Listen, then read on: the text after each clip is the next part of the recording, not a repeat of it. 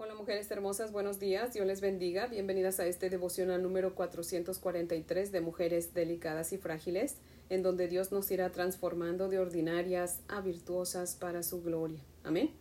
Mujeres hermosas, les invito a orar para comenzar. Oremos. Amantísimo Señor, Dios y Padre maravilloso, Padre bueno, clemente, lento para irarte, pero rápido para amar y para perdonar. Te adoramos, te alabamos y te bendecimos, Señor. Y en el nombre de nuestro Señor Jesucristo nos acercamos a ti para agradecerte por este nuevo día, Señor, por este nuevo comienzo de semana. Gracias, Padre, por esta palabra que tú tienes para nosotros en esta mañana, Señor.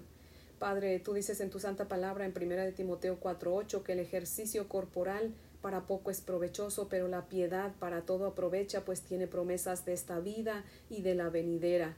Mi Dios amado, te damos gracias, Señor, por ayudarnos a ser balanceadas como tú, Señor. Tú eres balanceado en todo, Padre, y nos has puesto en nuestro corazón el ser balanceada, Señor, el reconocer que así como necesitamos hacer ejercicio corporal, también necesitamos ejercitar la piedad, necesitamos ejercitar la misericordia, la verdad, la justicia, la honestidad. Oh Dios poderoso, ayúdanos para que así sea, Señor, que el poder de tu palabra nos ayude, Señor, para ser más piadosas, misericordiosas, veraces, justas, íntegras. Ayúdanos, Señor, para que cada día crezcamos más en santidad, Señor, porque eso es lo que buscamos, Padre. Así que te rogamos, Señor, que nos hables en esta mañana, que tú abras nuestros oídos espirituales para que podamos escuchar tu palabra y sobre todo, Señor, pone en nosotras ese deseo de cumplir tu palabra, Señor, porque te lo pedimos en el nombre de Jesús, tu Hijo, por sus méritos y para su gloria, Señor. Amén, Padre fiel. Bueno, mujeres hermosas, si tienen su Biblia, por favor, ábrala en Deuteronomio capítulo 5. Vamos a continuar con nuestro estudio de los mandamientos. El viernes vimos el séptimo mandamiento y me faltó un detallito importante, mujeres hermosas, que no quisiera pasar por alto, y es el de lo que nuestro Señor Jesucristo dice acerca del adulterio, pues eso fue el séptimo mandamiento, lo que estudiamos el viernes, que dice no cometerás adulterio, ¿verdad? Bueno, nuestro Señor Jesucristo dice en Mateo 5, 27 y 28, Oísteis que fue dicho, no cometerás adulterio, pero yo les digo que cualquiera que mira a una mujer para codiciarla, ya adulteró con ella en su corazón. Amén. Y obviamente esta santa palabra también nos aplica a nosotras, mujeres hermosas. Si nosotras vemos a un hombre con deseo, pues ya adulteramos, o las solteras ya fornicaron con él en su, en su corazón. Mujeres hermosas, tenemos que seguir el consejo, o más bien el ejemplo de Job, que dijo, he hecho un pacto con mis ojos para no ver a ninguna doncella. Mujeres hermosas, hagamos un pacto con nuestros ojos para que no veamos a ningún hombre con deseo más que a nuestro esposo y las solteras, pues a nadie porque no están casadas. Mujeres hermosas, si usted está soltera y ve a un hombre con deseo, pues ya fornicó en su corazón. Tiene que tener mucho cuidado. Mujeres hermosas, ¿se acuerdan cuál fue la sagrada escritura con la que nuestro Dios firmó postdata el devocional del viernes? Firmó con Hebreos 13:4 que dice honroso sea en todos el matrimonio y el hecho sin mancilla, pero a los fornicarios y adúlteros los juzgará Dios, ¿verdad? Mujeres hermosas, ¿qué significa el hecho sin mancilla? Significa que no mancillemos nuestro matrimonio con malos pensamientos. Por eso el Señor Jesucristo nos dice que tengamos cuidado, que no veamos a alguien con deseo porque entonces ya adulteramos en nuestro corazón. Lo que Dios está diciendo es que para que podamos mantener nuestro matrimonio honroso, eh, sin mancilla, pues necesitamos no tener malos pensamientos, porque cuando usted está teniendo intimidad con su esposo y se acuerda de aquel muchacho, aquel hombre que, usted vio y que lo deseó, usted está enmancillando su lecho. Así que se supone que cuando nosotros tenemos intimidad con nuestro esposo no vengan pensamientos adúlteros, porque si no estamos enmancillando nuestro lecho, nuestro matrimonio. Eso, eso es lo que Dios quiere prevenir. Por eso es que nos dice que tengamos cuidado de que no veamos a nadie con deseo, mujeres hermosas. Y pues ahí terminamos la explicación de, de ese séptimo mandamiento que es no cometerás adulterio. Así que tengamos cuidado porque el Señor nos va a juzgar, ¿verdad? Ojalá que salgamos bien paradas cuando nos juzgue. Amén. Y ahora sí, vamos a, a ver qué dice Dios acerca del octavo mandamiento que dice que en el verso 19, no robarás. Para que haya confianza entre unos y otros, pues es necesario que haya un respeto, ¿no? Un, respeto de, las de las pertenencias del otro. Amén. De lo contrario, pues ni va a haber confianza ni va a haber paz. Y Dios dice que tenemos que ser pacificadores. Amén. Entonces, si queremos que haya paz, necesitamos respetar las cosas de los demás. Amén. Nuestro Señor Jesucristo dice en Mateo 19, del 16 al 22, si tienen su Biblia, ábranla conmigo y vamos a leer juntas. Mateo 19, versos 16 al 22. Dice la palabra del Señor así. El título es El joven rico. Dice, entonces vino uno y le dijo, Maestro bueno, ¿qué bien haré para tener la vida eterna? Él le dijo, ¿por qué me llamas bueno? Ninguno hay bueno sino uno, Dios. Mas si quieres entrar en la vida, guarda los mandamientos. Le dijo, ¿cuáles? Y Jesús le dijo, no matarás, no adulterarás, no hurtarás, no dirás falso testimonio, honra a tu padre y a tu madre, y amarás a tu prójimo como a ti mismo. El joven le dijo, todo esto lo he guardado desde mi juventud. ¿Qué más me falta? Jesús le dijo, si quieres ser perfecto, anda, vende lo que tienes y dalo a los pobres, y tendrás tesoros en el cielo, y ven y sígueme. Oyendo el joven esta palabra se fue triste porque tenía muchas posesiones. Amén. ¿Cuál fue la pregunta del joven rico, mujeres hermosas? Su pregunta fue, ¿qué bien haré para tener la vida eterna? ¿Y cuál fue la respuesta de nuestro Señor Jesucristo? Jesús le dijo, obedece los mandamientos.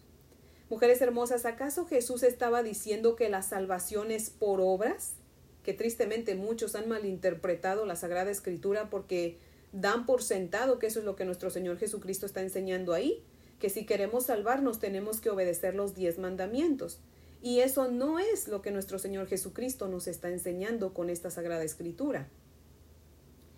Una vez más Jesús estaba probando a alguien y esta vez le tocó al joven rico. Jesús quería probarle a él, al joven rico, que no obedecía los diez mandamientos como él creía, porque estaba quebrantando el primer mandamiento. Había obedecido u obedecía a los mandamientos del 2 al 10, pero el primero que dice no tendrás otros dioses más que a mí, no lo estaba obedeciendo, pues su Dios era su dinero, él amaba su dinero, tanto que prefirió la condenación antes que regalar su dinero. Era como que si nuestro Señor Jesucristo le estaba diciendo, si ves que no cumple los diez mandamientos, nadie puede cumplirlos. Por eso yo estoy aquí. Yo los cumplo a la perfección por ti y por todos. Solamente cree en mí. Mira, tú con tanto dinero y los pobres pasando necesidad, de alguna manera estás robando cuando lo acaparas todo para ti sin importarte que otros estén pasando necesidad. Mujeres hermosas, robar es obviamente apoderarse de la propiedad ajena pero también ahí es una manera como nuestro Señor Jesucristo nos muestra de que se, de, de cómo robar, ¿verdad? O sea, cómo es que uno roba muchas veces cuando uno lo acapara todo a costa de la necesidad de otras personas. Y eso también es robo, mujeres hermosas. Y aquí les voy a dar una lista de otras formas en que se comete el robo. Una forma de robar es cuando usted hace un contrato y escribe con letras ciegas, le llamo yo, porque están bien chiquititas, apenas si se ven y en esas letritas hay cláusulas que solamente le, benefician a usted, pero que afectan al comprador o al que está obteniendo el servicio.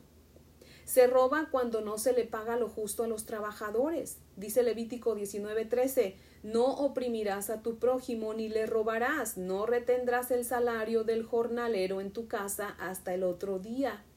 Se roba cuando se arregla la balanza para que se dé menos producto y se cobre más. Dice Proverbios 16:11, el peso y las balanzas justas son del Señor, las injustas pues ya sabemos de quién son, ¿verdad? Proverbios 11:1 dice, la balanza falsa es abominación al Señor. Levítico 19, 35 y 36 dice que los jueces deben ser justos. O sea que cuando un juez es injusto y condena injustamente a alguien, robándole así su libertad, pues es un ladrón. Evadir impuestos es un robo. Quedarse con la herencia de sus padres y no compartirla con sus hermanos es robo. No trabajar por flojera y sutilmente hacer que otros paguen sus deudas es un robo. Todo tipo de estafa es robo. Se roba también la paz, el gozo, el honor de alguien, la inocencia de un niño, en fin, hay muchas formas de robar. A mí me encanta la historia de Saqueo, mujeres hermosas. Yo quiero que me acompañen a leer la historia de Saqueo en Lucas 19. Lucas capítulo 19, los versos del 1 al 10. Vamos a leer esta historia. Lucas 19 del 1 al 10 dice así. Habiendo entrado Jesús en Jericó, iba pasando por la ciudad, y sucedió que un varón llamado Saqueo, que era jefe de los publicanos y rico, procuraba, procuraba ver quién era Jesús, pero no podía a causa de la multitud, pues él era pequeño de estatura. Y corriendo delante subió a un árbol sicómoro para verle, porque había de pasar por ahí. Cuando Jesús llegó a aquel lugar, mirando hacia arriba, le vio y le dijo Saqueo, date prisa, desciende, porque hoy es necesario que pose yo en tu casa. Entonces él descendió a prisa y le recibió gozoso. Al ver esto, todos murmuraban diciendo que había entrado a posar con un hombre pecador. Entonces Saqueo, puesto en pie, dijo al Señor He aquí, Señor, la mitad de mis bienes doy a los pobres, y si en algo he defraudado a alguno, se lo devuelvo cuadruplicado. Jesús le dijo Hoy ha venido la salvación a esta casa, por cuanto él también es hijo de Abraham, porque el Hijo del Hombre vino a buscar y a salvar lo que se había perdido. Amén. La fe de Saqueo por nuestro Señor Jesucristo fue tan grande que no le hizo falta que Jesús le dijera lo que tenía que hacer. Él mismo reconoce su pecado y dice, voy a reparar el daño que he causado, Señor. Efesios 4, 28 al 32 dice, el que robaba ya no robe más, sino que trabaje con esfuerzo en lo que es bueno para que tenga algo que compartir con el necesitado o con los necesitados. Mujeres hermosas, si antes de conocer a Cristo robábamos, pero ya nos arrepentimos, ¿verdad? Ya creímos en Cristo, ya lo aceptamos como nuestro Señor y Salvador. Él nos dice, ya no robes más. Así que no debemos de robar de ninguna manera, nada, ¿verdad? Si el robo era grande como el de saqueo, pues Dios espera que devuélvamos lo robado, ¿verdad? Dando a los pobres. Fíjense cómo en la historia del rico, del joven rico, Jesús le dijo que repartiera su riqueza a los pobres y él no quiso. Y Saqueo dijo, yo daré la mitad de todo mi dinero a los pobres. Y si robé, yo voy a dar multiplicado de regreso lo que hice, ¿verdad? Hay ricos, la mayoría, dan, pero dan a los ricos, especialmente los políticos. ¿Sí se ha dado cuenta que los políticos entre ellos se ayudan, se dan, pero a los pobres no, cuando que son a los que siempre les están robando y no les dan nada. Saqueo estaba en sintonía con nuestro Señor Jesucristo, mujeres hermosas. ¿Estamos nosotras en sintonía con nuestro Señor Jesucristo? Porque si no, es hora de ponernos en sintonía con Él, mujeres hermosas. Y sin que Él nos tenga que estar diciendo cada rato lo que tenemos que hacer, nosotros hacerlo, mujeres hermosas. Amén. Y entonces vamos a demostrar que realmente la salvación llegó a nuestro hogar, que realmente la salvación entró a nuestra vida. Amén. Así que, mujeres hermosas, les invito a orar para terminar. Oremos. Amantísimo Padre Celestial, Dios Todopoderoso, gracias por esta palabra tuya, Señor, que tú nos has dado, Señor. Padre, tu palabra es fuerte, sacude, pero también transforma, restaura y renueva, Señor. Oh Dios Todopoderoso, te pedimos que por favor nos ayudes, mi Dios del cielo. Padre Santo, ayúdanos a demostrar que somos salvas, que tu salvación llegó a nosotras, mi Dios amado. Ayúdanos, Padre, a cuidar nuestros ojos, Señor. Líbranos de mirar a nadie con deseos pecaminosos, Señor. Padre, ayúdanos a cuidar nuestros ojos y nuestro corazón, porque los ojos, dice tu palabra, son la lámpara del cuerpo, y nuestro corazón lo debemos de cuidar porque dice tu palabra que de él mana la vida, Señor. Padre, y no queremos estar en tinieblas ni en muerte espiritual, mi Dios amado, tú eres vida. Señor Jesús, danos vida, tú eres luz, alumbra nuestros pensamientos y cámbianos, mi Dios amado. Oh Señor, ayúdanos a ver las cosas como tú las ves. Ayúdanos a pensar como tú piensas, Señor, santifícanos, Padre. Ayúdanos, Señor, para que no robemos nada de ninguna manera, Señor. Padre, quita de nosotros toda avaricia, Quita de nosotros toda envidia, Señor, y todo lo que hay en nosotras que no te agrada, mi Dios del cielo. Padre, sondea nuestro corazón y cámbialo, por favor, Padre, en el nombre de Jesús. Amén, Señor. Bueno, mujeres hermosas, espero que tengan un día muy bendecido. Les amo en el amor del Señor. Y si Dios nos presta vida, pues aquí las espero mañana para continuar con nuestro estudio. Amén.